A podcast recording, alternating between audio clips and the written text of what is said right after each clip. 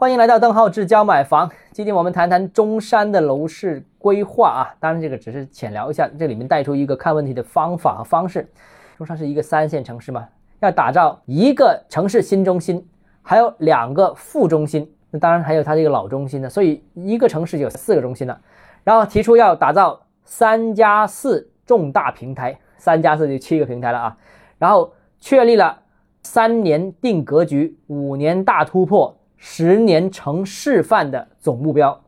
豪言壮语啊！其中呢，这个重大平台包括火炬开发区、翠亨新区、綦江新城三个核心平台，以及四个万亩级的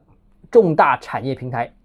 这个中山的刚才所说到的这些大平台规划研究总面积达到了一千零二万平方公里啊！哦，非常夸张。然后呢，横跨十九个镇街，覆盖全市百分之五十六的面积。简单总结一下，说了那么多，中山一个三线城市竟然计划打造四个中心，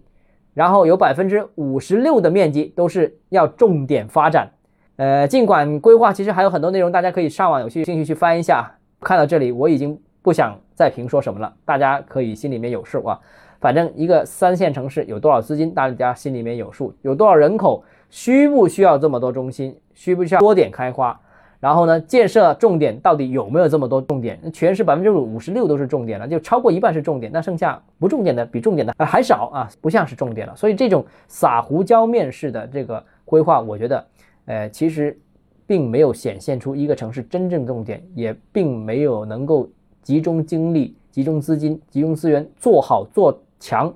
呃，快做一个区域，所以这类型的情况大家一定要分清。当然我说的只是中山，但其实除了中山以外的全国的很多城市都有这样一个问题。无论是一二线城市或者三四线城市，但凡遇到这种情况的话，那我就视为它没有重点。没有重点的话，那未来几年，那它各个区域的发展速度都可能有发展，但是都不会快。所以我们选择的时候应该选真的有发展前景、有实际重点投入的区域。我还是回到南沙这个问题，广州南沙是广州的唯一副中心，这么大一个广州一线城市就有一个副中心，除了主城区之外，重点建设那边，而不像中山，哇，竟然有四个中心，老中心、新中心两个副中心啊，广州就一个副中心一个中心，所以呢，这里面也能集中资源。当然，南沙还有一个国家级的一些政策，省里面的协调，还有广州市里面的资金，所以这个是有区别的。这也提示我们关注一个城市，判断一个新片区到底有没有前景的时候。也要关注它到底有多少个片区，到底有多少重点。好了，今天节目到这里啊，如果你还有其他话题想跟我沟通的话，欢迎私信我或者添加我的个人微信“邓浩志教买房”六个字拼音首字母小写这个微信号就是 d h e z j m f。